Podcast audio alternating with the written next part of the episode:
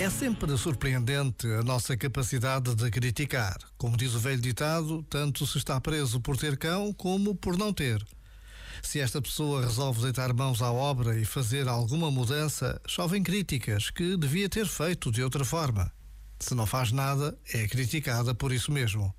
Apesar de tudo, há sempre a possibilidade da crítica ser construtiva e ser feita tendo em conta o bem. Precisamos de estar atentos à forma como criticamos e somos criticados. Por vezes, basta a pausa de um minuto para nos decidirmos a calar uma crítica. Já agora, vale a pena pensar nisto. Este momento está disponível em podcast no site e na app.